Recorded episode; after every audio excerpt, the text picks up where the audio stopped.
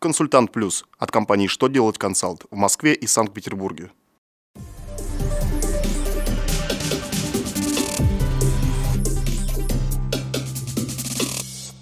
Добрый день! Для вас работает служба информации телеканала «Что делать ТВ» в студии Алексей Шардуба.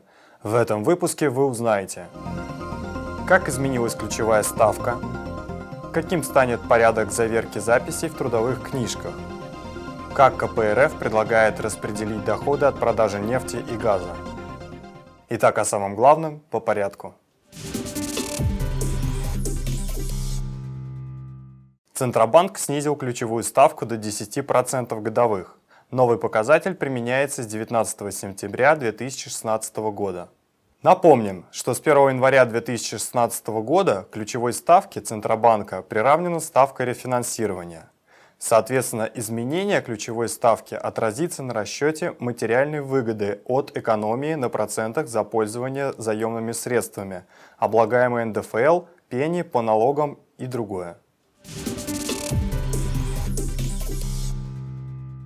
Когда работодатель не использует печать, то при увольнении сотрудников заверить трудовую книжку можно будет подписью лица, ответственного за ведение трудовых книжек, а также подписью самого работника.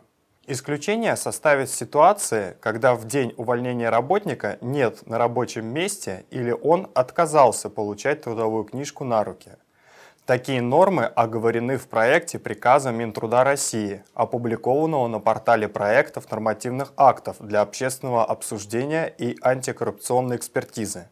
Цель изменений – снизить число взаимных претензий при увольнении и при устройстве на работу.